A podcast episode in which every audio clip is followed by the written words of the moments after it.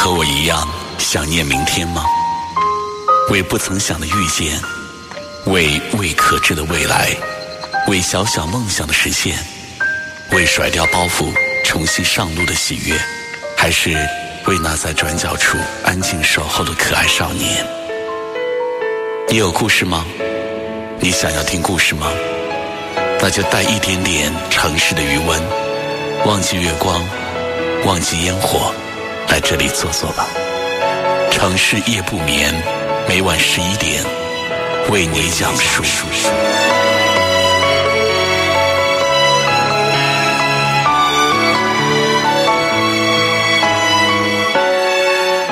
再次感谢各位将频率继续锁定在中波七四七调频一零七点八陕西戏曲广播，在每天晚间的二十三点到零点钟来锁定收听为您直播播出的《城市夜不眠》，我是何欣。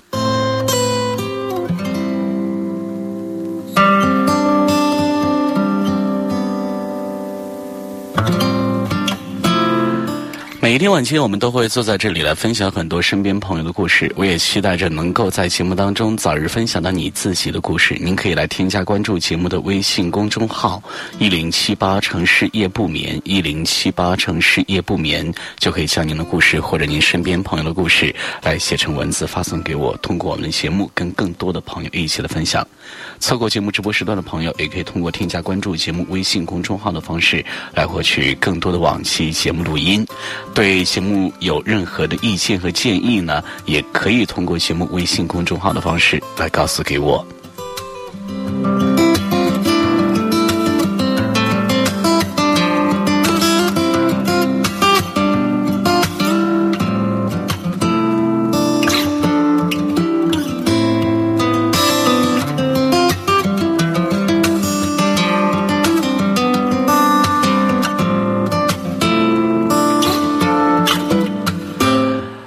觉得与自己的另外一半相处不顺，很可能是你不知道该怎样相处，不能太过随意。婚姻当中呢，必须要有一些值得敬畏的底线，通过彼此来实验。如果你觉得与自己的另外一半相处不顺，很可能是你不知道怎么来相处，不能太过随意。婚姻当中呢，必须要有一些值得敬畏的底线，通过彼此来试探，知道对方的底线在什么地方，有意识的来退让。比如说，丈夫斥责道：“哎，你烧的这哪里是青菜啊，蜡黄蜡黄的。”妻子呢，立刻回答说：“你每天回家这么晚，当然不会知道他们在我的锅铲上也曾经青春过。”当我们开始注意身边的帅哥美女，觉得自己的枕边人再也没有往日荣光的时候，请不要忘记，他此生最美丽的年华是陪在我们身边的。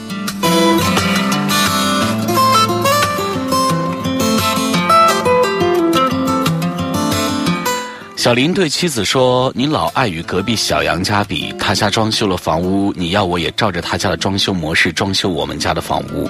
他家买了一台电脑，你要我也买一台和他家一模一样的。你看，这下可怎么办呢？”于是妻子焦急地问说：“哎，他们家又增添什么新玩意儿了吗？”丈夫答道说：“他昨天啊娶了一个年轻漂亮的老婆。不要总去和别人比。”更不要一味的去效仿某个家庭。每一对夫妻都有属于自己的境遇，不可能完全拷贝别人的幸福，能够活出自己的快乐就好。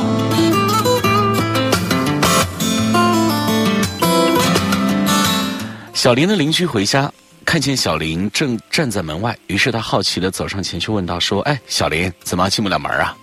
小林微笑的说：“脑子不行了，忘带钥匙喽。”邻居热心的说：“先到我家坐一坐吧。”小林推辞说：“不了，太太马上就回来。”等邻居走之后呢，小林轻轻的对着门哀求说：“亲爱的，求求你开开门，我承认错误还不行吗？”人都是要面子的，很多时候呢，宁可委屈自己，也不愿意在外面人面前来丢脸。夫妻之间有天大的冲突，也应该在屋里解决。任何时候都不该让一道铁门来隔住两个人。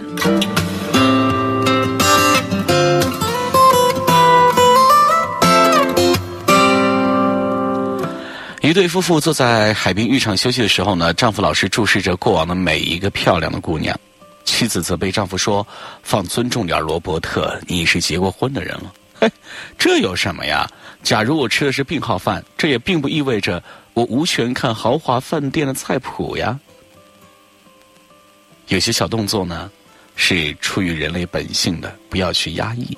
在不触及原则底线的时候，留一点空间，并没有坏处。人真的会产生审美疲劳的。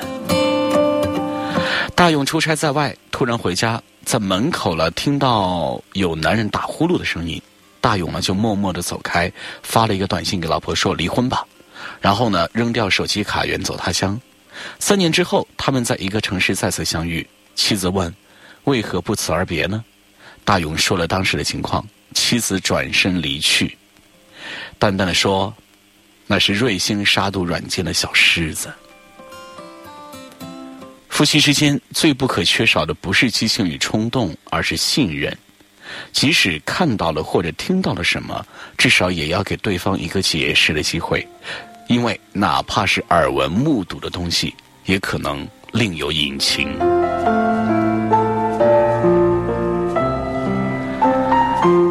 有一对夫妇在河边钓鱼，夫人呢总是唠叨个不停。一会儿鱼上钩了，夫人说：“哎，这鱼真可怜啊。”丈夫说：“是啊，只要闭嘴，不就没事了吗？”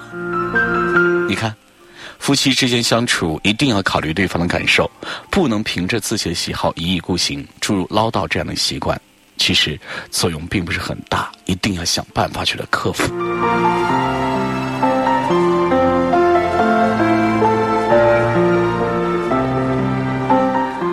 太太抱怨先生说：“你一点儿也不了解女人的心，总不愿意讲我爱听的。”先生说：“好嘛，你爱听什么就提醒一下吧。”太太说：“至少称呼得改一改吧，不要老叫老婆，叫三个字的，亲昵一些的。”先生说：“我明白了，叫你老太婆。”在对方兴致勃勃的时候，不要说出让人扫兴的话，或者做出让人扫兴的举动。要明白，快乐和幸福呢，都是共同经营出来的。每个人都有属于自己的往事，不要总是执着于探寻对方的过去，能把握住现在和将来就好。美好或者不美好的过去，对幸福生活没有一点意义。越是翻出来，就越对夫妻关系不利。这里是城市夜不眠，我是何欣。今天晚上节目一开始呢，跟大家分享很多夫妻相处之道，也希望对您有所帮助。稍后继续分享更多的故事。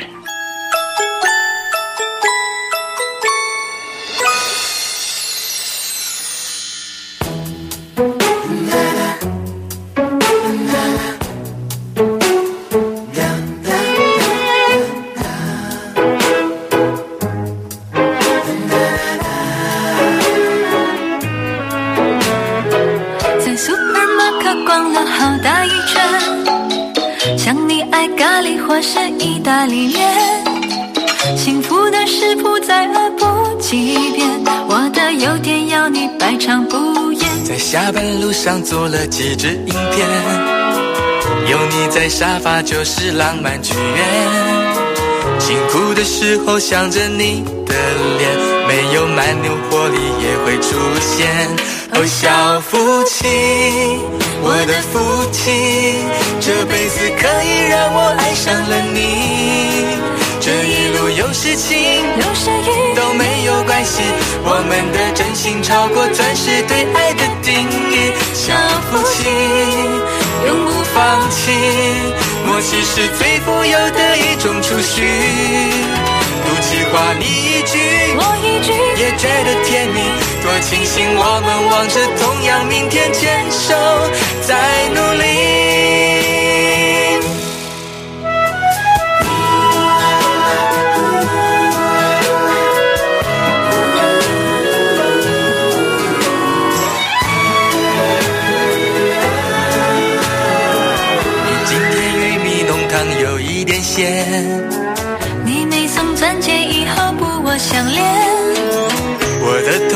是你的，没有期限。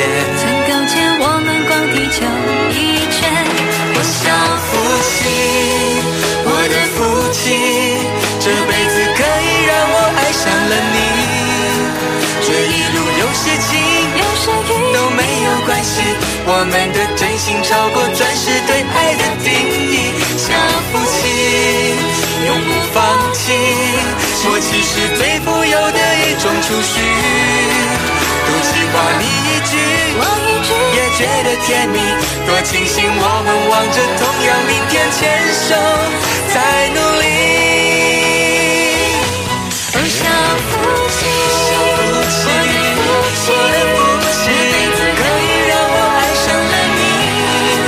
这一路有事情，有时雨，都没有关系，我们的真心超过钻石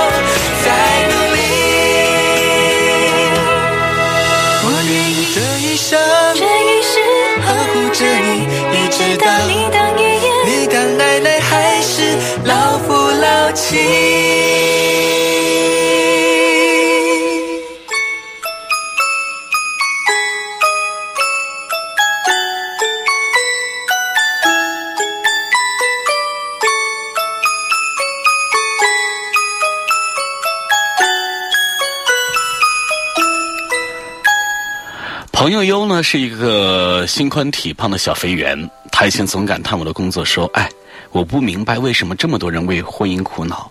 要是我的话呢，找个一辈子对我好、永远不要变的人，不就简单了吗？”我问他说：“如果对方变了呢？”他很干脆的说：“那就分了呗。”去年呢，他结婚了，对象是他觉得永远也不会变的好人。结婚没几个月，他就跟我吐槽说。以前啊，不管走到什么地方，都让我走在前面。现在去哪里，他都直冲冲的往前走，丝毫不顾及我的感受。这男人啊，怎么一结婚就变啊？如何才能让一个人不变呢？我说，结婚三个月，你变了吗？他说没有啊。你知道我很爱他的。我说，那生活细节呢？比如你以前见他，提前三天就想怎样搭配衣服。请他吃饭，至少也早一个星期计划，恨不得从发尖武装到脚趾，整个人都想弄得滑溜。现在还这么坚持吗？他说：“怎么可能啊？他是我老公，又不是外人。两个人住在一起，哪有考虑那么多？自己怎么舒服就怎么来啊？”我调侃他说：“你这个女魔头啊，自己变了那么多，却要求人家像以前一样三从四德。”他笑着说：“对哦，其实我还真变了不少呢。”算了，也不跟他计较了。在婚姻当中，有很多伴侣在责怪对方变化的同时呢，其实自己在不知不觉也有了不少的改变。我们往往希望自己能够在婚姻当中更舒服一点，却不允许对方也找到更舒适的方式。有一位女性朋友曾经向我咨询哭诉说：“我跟丈夫在一起二十多年了。”为什么他就变了呢？他们曾经是多年的同学，毕业就结婚，丈夫也对她是百依百顺，人人都羡慕他们是佳偶天成。可是这二十多年来，先生的事业越来越好，而她呢也把孩子照顾上了大学，原以为苦日子终于到头了，先生却想要离婚了。她想要留住先生，可是却连跟先生说一句话都感觉无比的艰难。他们依然每天都住家里，可除了谈几句孩子之外呢，再也找不到更多的共同语言。先生的事业和艰辛他不懂，他对家的辛苦和付出先生不懂，他们都活在自己的世界里，彼此有了难以逾越的鸿沟。其实从恋爱到结婚，他们之间已经发生了特别的变化，只是过去呢，他也并未察觉。这二十多年以来呢，他的精力都花在孩子的身上，没有了情感的温度，先生的心也逐渐变冷。当先生提出离婚的时候，他才意识到对方变了。人生的很多阶段都是在婚姻当中的度过的，从最开始的相遇了解，到冲突磨合，再到彼此懂得。从自己都还是孩子到第一次做父母，从一个行业换到另一个行业工作，从普通员工到单位领导或者社会精英，从青年到中年甚至老年。如果相守几十年的婚姻，两个人的行为和思维一点都不变化，那才是奇迹呢。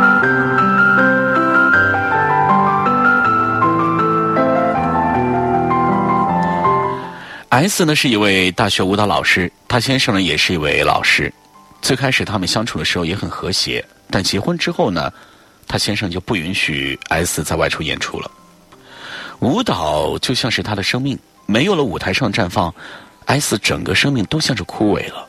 他消沉了两年，他们的争吵也越来越多，他抑郁了，连工作呢也很难正常进展。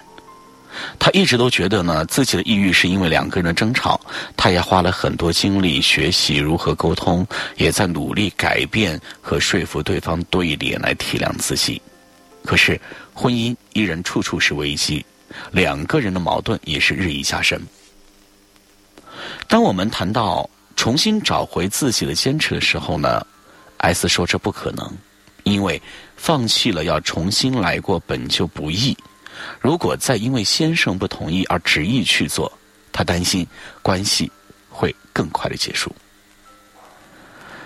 可是他后来想了想，至少在做自己喜欢的事儿吧。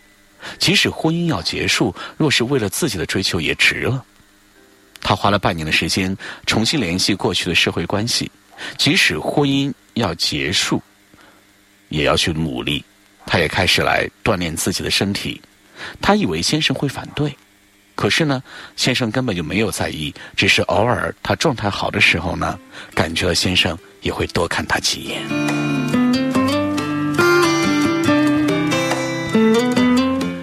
后来他又要出去演出了，先生很生气，他们大吵了一架，他还是去了。晚上他演出前都不会吃饭，回来时呢已经是晚上十点。出人意料的是呢。先生却把饭菜都给他做好了，热在锅里。他特别感动，因为他先生已经很久不做这么体贴的事儿了。可不曾想到的是，这不是因为他在家里做的更好了，而是他又开始来坚持自己的追求。又过了一年，她变成了一个充满活力的女人，仿佛一下子就年轻十岁。他还抓住新机遇，和几个朋友合伙开了演艺公司，找到了爱好和事业结合的最佳状态。而他的先生呢，开始把过去照顾他的时间更多用在了他自己的工作提升上，脾气也变好了。他们生活依然会有争执，但不会因为吵这个跳舞在吵架，而这件事儿在彼此心里呢都已经过去了。他呢也不再埋怨先生不让他跳舞。而他先生也不再指责他不懂得控制情绪，他又开始跳舞，只是这已经成了一份新事业来经营。他先生呢，还是会体贴的照顾他，但是也显然跟以前谈恋爱时有了不同。当他们为了让对方满意而保持不变时，关系越来越糟糕；当他们都开始变得更为自己考虑时，关系却更加的亲密了。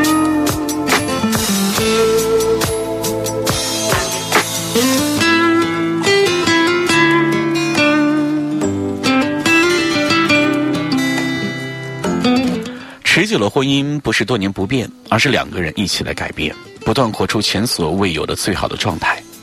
如果对方已经变了，你很难让对方回到从前，所以只能自己也开始改变。汪国真说：“要输就输给追求，要嫁就嫁给幸福。”我们想要对方更确定，实际上面对未来，自己也有无数个不确定。所有的答案只等我们在变化中去勇敢的追寻。如果不变已经束缚你太久，那就真正为自己活一次吧。坚持自我成长，褪掉身上的旧壳，长出新的自己，遇见属于你的幸福。这里是城市夜不眠，我是何欣，欢迎各位继续锁定收听。收听节目同时还可以添加关注节目的微信公众号一零七八城市夜不眠，获取更多的节目信息。我们笑着。我们抬头望天空。星星还亮着几颗，我们唱着时间的歌，才懂得相互拥抱，到底是为了什么？因为我刚好遇见你，留下足迹才美丽，风吹花落泪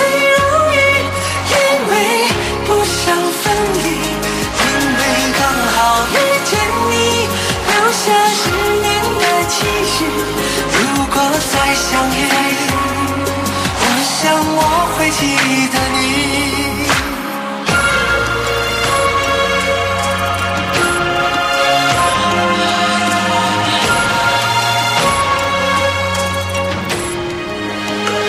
我们哭了，我们笑着。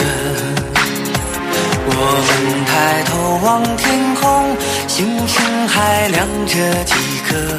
我们唱着时间的歌，才懂得相互拥抱，到底是为了什么？因为我刚好遇见你，留下足迹才美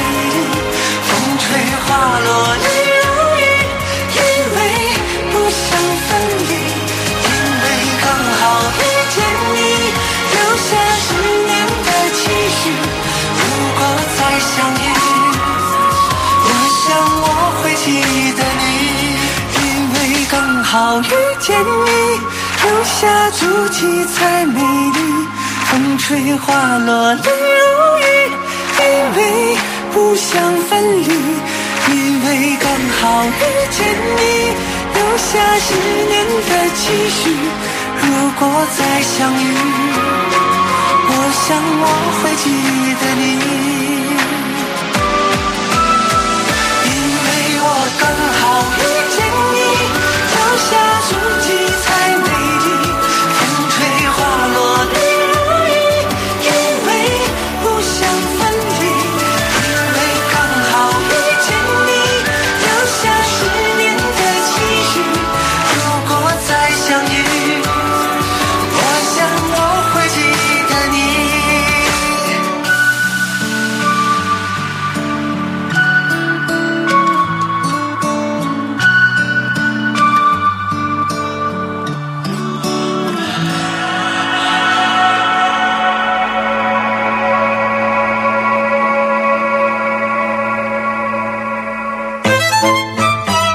美的风景不在远方，没有擦肩而过，却会留下瞬间的惊喜。无需相见，那眼眸依然深邃含情；无需回首，那身影依然是心中最美的风景。人世间有一种相遇，不是在路上，而是在心里；人世间有一种陪伴，不是在身边，而是在灵魂。城市夜不眠，核心与你温暖相伴。欢迎各位继续回到节目当中，这是每天晚间的二十三点到零点钟为您直播播出的《城市夜不眠》，我是何欣。关中及周边地区的朋友可以将收音机的频率停留在中波七四七，或者是调频一零七点八陕西戏曲广播的频率来进行收听。网络用户呢，可以访问登录陕西网络广播电视台，进入到陕西戏曲广播的页面，可以在线收听。手机用户呢，还可以下载安装蜻蜓收音机，来搜索陕西戏曲广播同步收听。错过。节目直播时段的朋友，可以来添加关注节目的微信公众号“一零七八城市夜不眠”，获取更多的往期节目录音。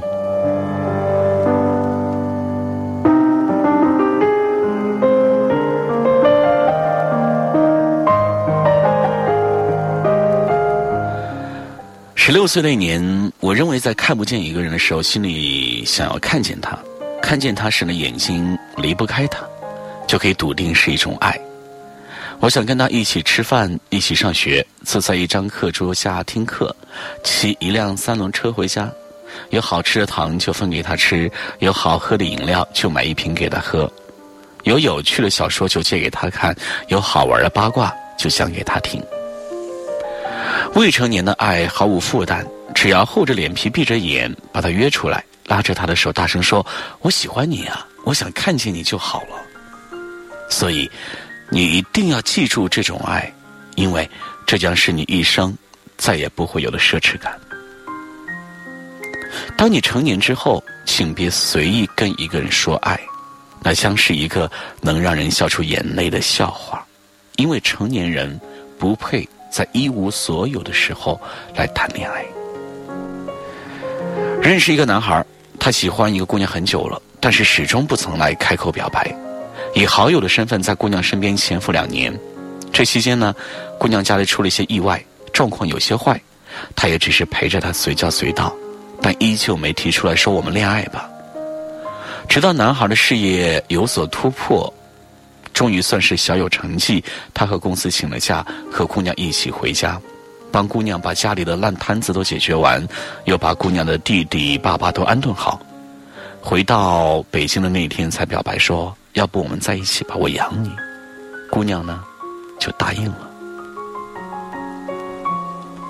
我有问过他，干嘛拖到现在啊？人家姑娘也不是图你的钱呀，你又何必这么为难自己呢？他答道说：“成年人之间恋爱。”不应该是仅仅上嘴唇碰下嘴唇说一说喜欢那么简单，人家女孩子就这么几年好青春，我连一点忙都帮不上，我拿什么喜欢他呀？我是在消耗他呀！我早就过了随便说说的年纪，现在无论找谁都不会轻易来开口，一旦开口，我就是做好了为了一生而全力以赴的准备的，不指望我让人家过得顺风顺水吧。至少不能比没有我的时候还差吧。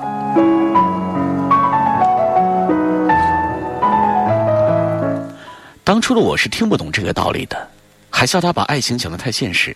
而今呢，我有了喜欢的人，才发现表白是一件多么难以启齿的事。所有能够让我轻易开口说喜欢的人，都不是我真正喜欢的那个人。真正喜欢的那一个，我只敢问他在干嘛，却不敢说我想他。我只敢说他真的很好，却不敢说我喜欢他。我只敢约他出来吃饭，却不敢说我想他。我只敢让他照顾好自己，却不敢说我们能不能在一起。因为爱呀，再也不是一个字那么简单。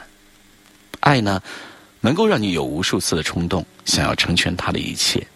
爱是让你想帮他辉煌又华丽的走完这一生，是让你想把自己所有的。都给他，可是你有的太少，所以没办法张口说爱呀。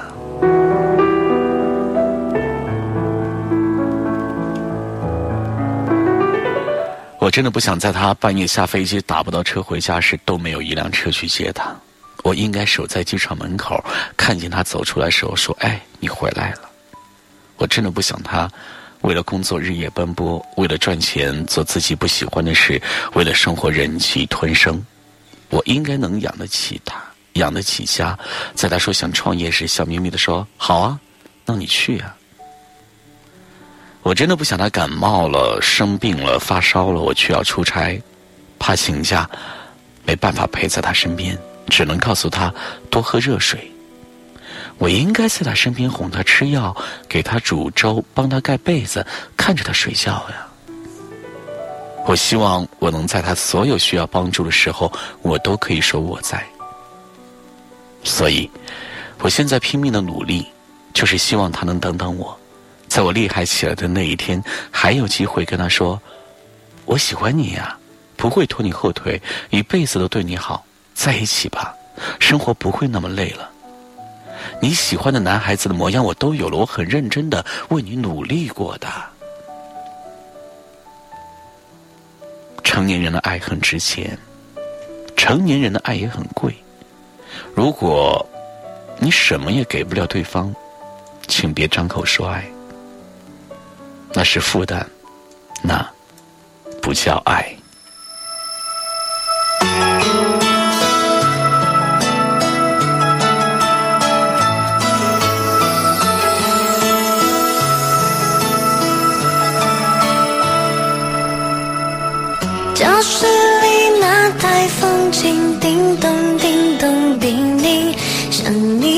叮咚叮咚叮咛，向你告白的。身影，动作一直很轻，微笑看你送完信，转身离开的背影，喜欢你自己清秀的关心。那温热的牛奶瓶在我手中握紧，有你在的地方，我总感觉日子像旋转木马，在脑海里转不停，出现那些你对我好的场景。你说过牵了手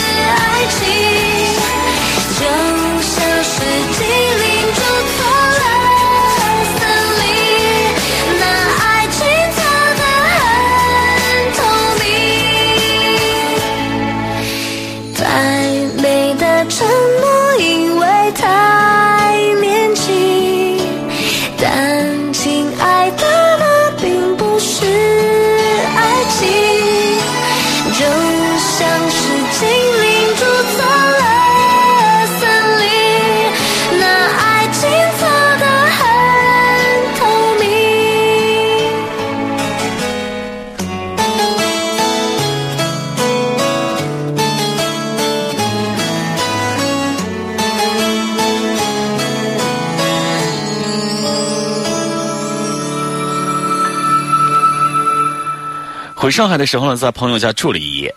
这个一九九三年出生的朋友，现在在一家影视公司上班，明明才二十四岁，却突然感慨一声说：“哎，我们公司呢来了一个一九九七年的实习生，我觉得自己好老了。”衰老对他来说，似乎比没有钱更恐怖。他说有一天呢，他因为出门太晚，忘记了刮胡子。在公司呢开一天的会，累的是精疲力尽，于是去洗手间洗把脸。当他洗完脸，抬头看镜子的时候呢，完全被自己给吓到了。他从未觉得自己这样憔悴过，松垮的皮肤，浓重的黑眼圈，横七竖八的胡茬。那一刻，他真的觉得自己老了。前几天呢，跟一个摄影师朋友聊天，他呢是一九九五年出生的。聊到后来，我问了一句说：“你们是不是觉得九零后都特别老了？”摄影师朋友看了看我，一边尴尬的发笑，一边点了点头。他说：“完全无法想象自己五年后的样子，觉得好像是下个世纪的事情。当然了，在这些谈论当中，也有过这样的对话。他们觉得我看起来很年轻，虽然我也已经到了他们认为老的年龄。我突然想起自己刚上班的时候，许多八零后的同事对我投来羡慕的目光。那时候，他们总挂在嘴边的一句话是：“八五后真的好年轻啊。”当时呢，有一个对我特别好的姐姐，她和我说，每次看见我的时候呢，就觉得时间过得很快。她刚进公司的时候已经是六年前，那个时候呢，他觉得自己是真的年轻了。出差的前一天晚上还可以和朋友去 KTV 通宵的嗨歌，第二天一大早直接提着行李上飞机。说到后来呢，他只剩下一声叹息。经常有朋友到家里来玩说起眼下身边新来的同事，一九九六年的，一九九七年出生的孩子都已经开始工作了。天哪！然后仔细算一算，自己居然已经这么老了，真的太恐怖了。可是，这些将年龄看得如此重的人，恐慌的，真的是衰老吗？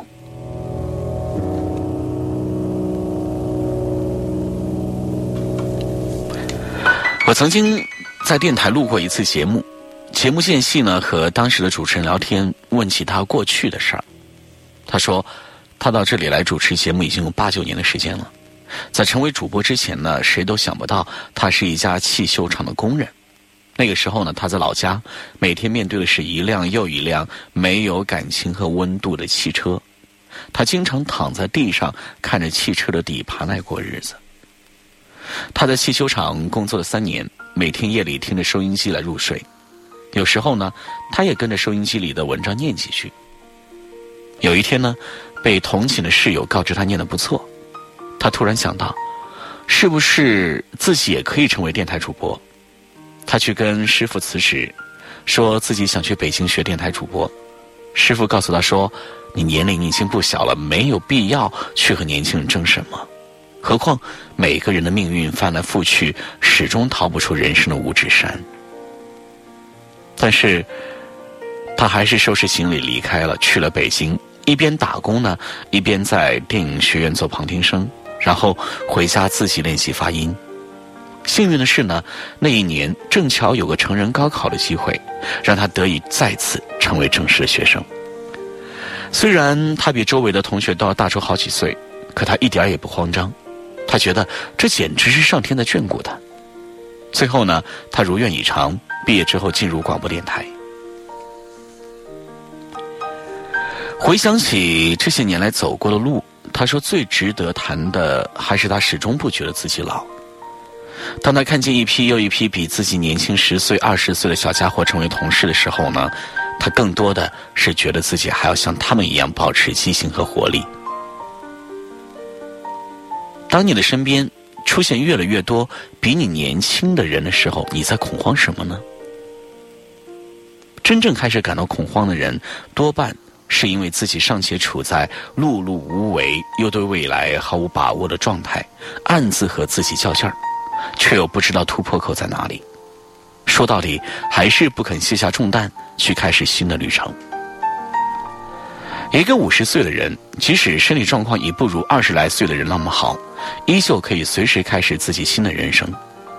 同样的，一个二十来岁的人，即使正处于人生中最黄金的时段，也完全可能被自己所困，过着一眼就能看见未来的生活。生理上的年龄是我们永远无法抗逆的，但生活方式上的永年轻，永远把握在我们自己的手里。要知道，衡量一个人衰老的标准，真的不是年龄，而是心态。心老了，再年轻都没有用；心未老，老骥也能驰骋千里。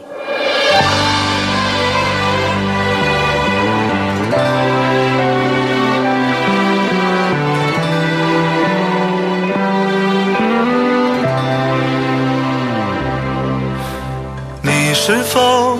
还一个人在人海浮沉，你是否遇见一个人，陪你走一程？千万次的擦身，千万次黄昏，手中握不住的缘分，画出掌心的皱纹。你是否还去看海？当春暖花开。你是否还有期待，还像个小孩？你是否还微笑，等明天来临？全世界最亮的太阳，还从你眼中升起。希望少年般光明，那些天。真的憧憬，不曾揉碎在风里。希望你的眼睛还如此清澈坚定。那些美好的秘密，无言的歌曲，藏在未曾苍老的心。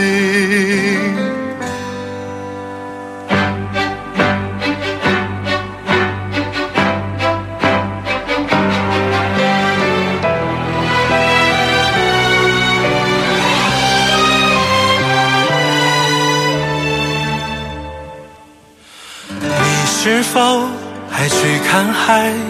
当春暖花开，你是否还有期待？还像个小孩？你是否还微笑？等明天来临，全世界最亮的太阳，还从你眼中升起。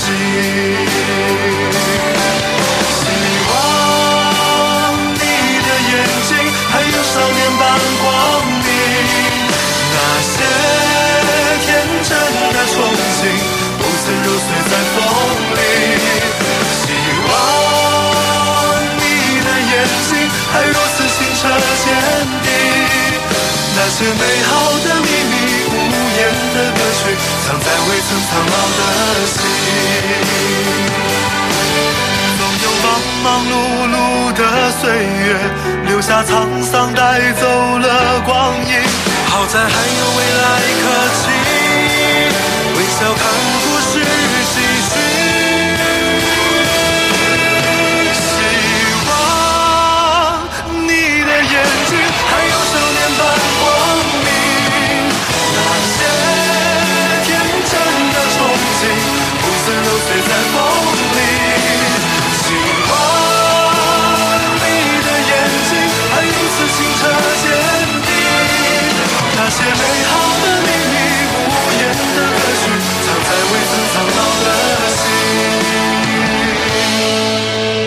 些美好的秘密，无言的歌曲，藏在未曾苍老的。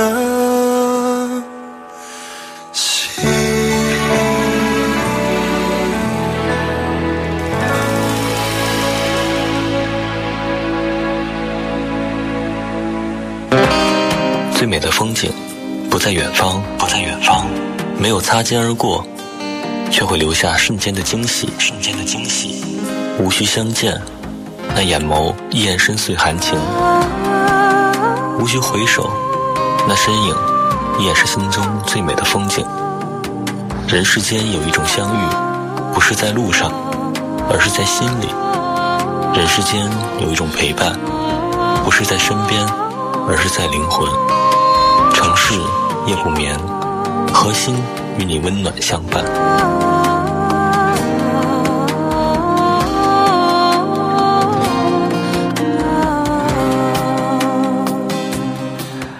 这是每天晚上二十三点到零点钟与您不见不散的城市夜不眠，我是何欣，也欢迎各位继续的锁定收听。收听节目同时，您还可以继续通过节目的微信公众号“一零七八城市夜不眠”来跟我取得联络，提出您的意见和建议，以及让我们的节目改正的更好。另外呢错过节目直播时段的朋友呢还可以通过添加关注节目微信公众号的方式来获取更多的往期的节目录音。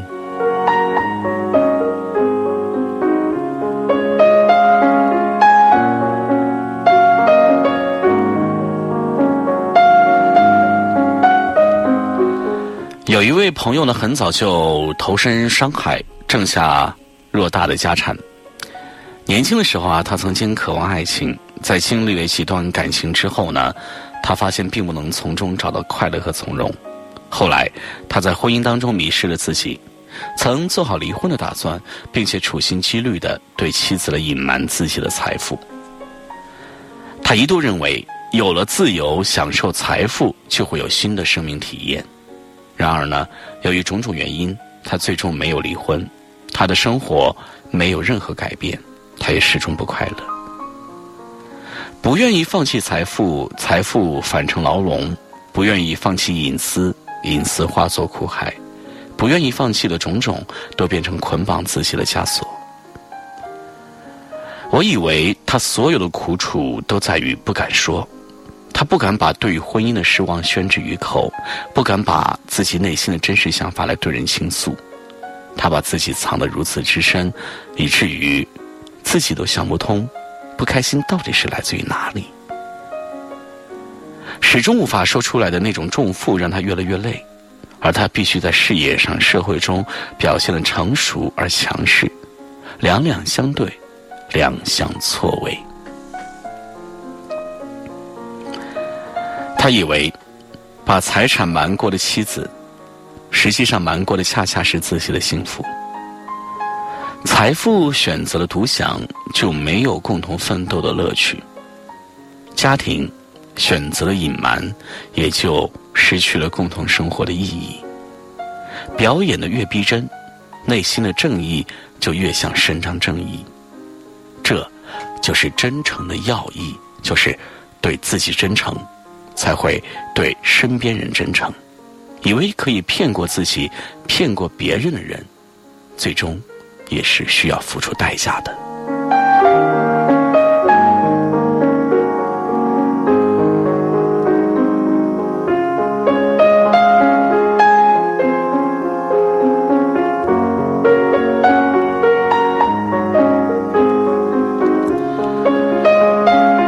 我们在生活的湍流当中，都想找到一条渡自己的船。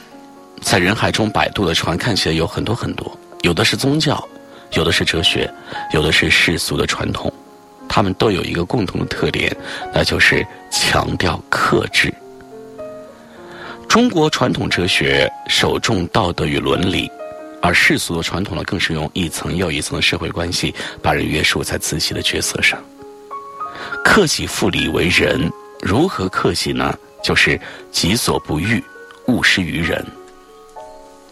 儒学中的精华，其实就是古代中国人遵循了一部社会关系学和人际关系学。它在很长的时间内是中国人宁静的精神家园。它在深刻认识人性的基础上，造就了一个让人可以平静享受生活大致的框架。而这。也正是今天浮躁的社会当中，各种国学班纷纷涌现的原因。许多人也期冀在传统文化当中呢寻找渡船，树立一种克制、冷静的人生态度，醒察自身，平静生活。然而，单靠传统拯救我们的生活也很难。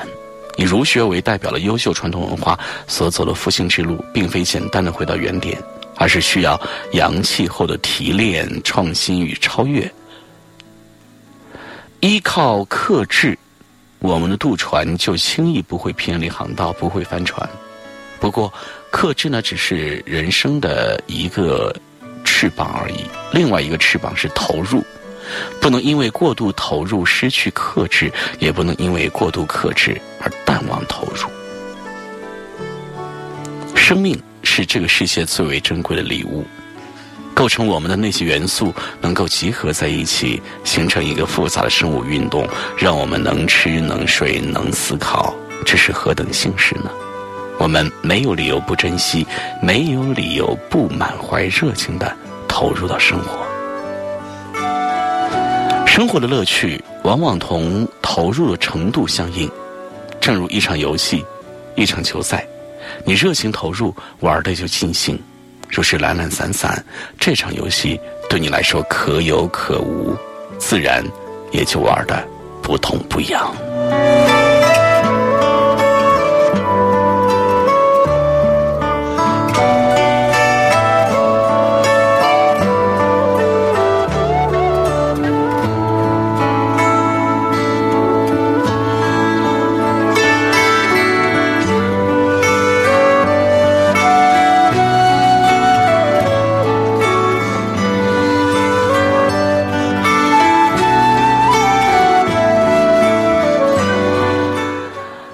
这里是每天晚间二十三点为您直播播出的《城市夜不眠》，我是何鑫。今天晚上节目到这里，又要暂时来跟您说声再见了。每天时间过得真的太快了，但是我希望着每天晚间的这个小时，我们都可以安安静静的坐在一起，来分享这么多的故事，分享这么多朋友的呃身边朋友所带给我们的感动吧。好，节目最后还是要提醒您一下，节目之外可以来通过节目微信公众号来跟我取得联络。一零七八城市夜不眠，一零七八城市夜不眠。通过我们的节目微信公众号呢，你也可以获取更多的往期节目录音。好，朋友们，明天晚间二十三点，我们不见不散。各位晚安。啦啦啦啦，啦啦啦啦，啦啦啦，啦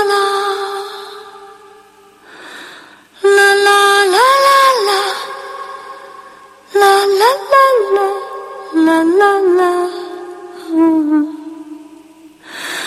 啦啦啦啦啦，啦啦啦啦啦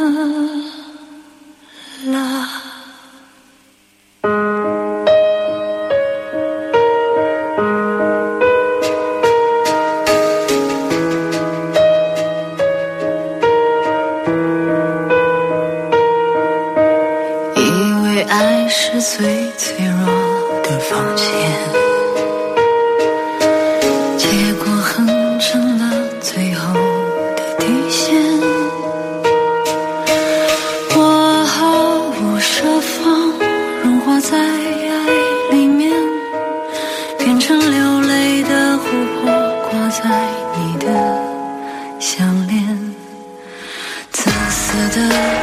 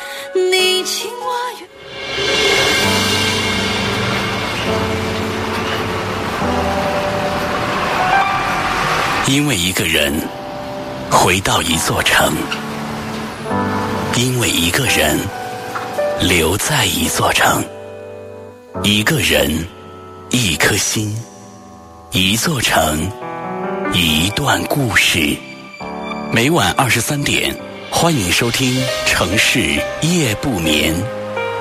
关注节目微信公众号“一零七八城市夜不眠”，获取更多节目资讯。在这阳光肆虐的城市里，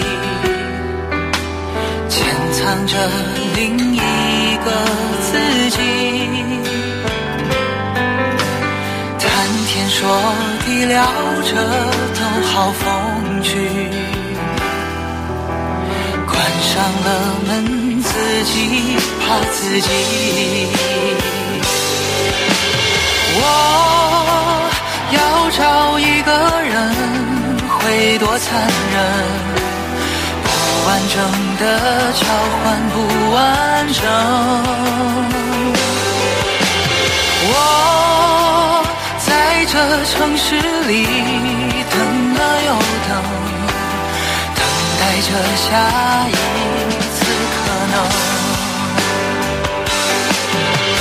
我要找一个人，会多残忍？该启程的要怎么启程？我的城住的安稳，等你找到下一个人。要找一个人，会多残忍？该启程的要怎么启程？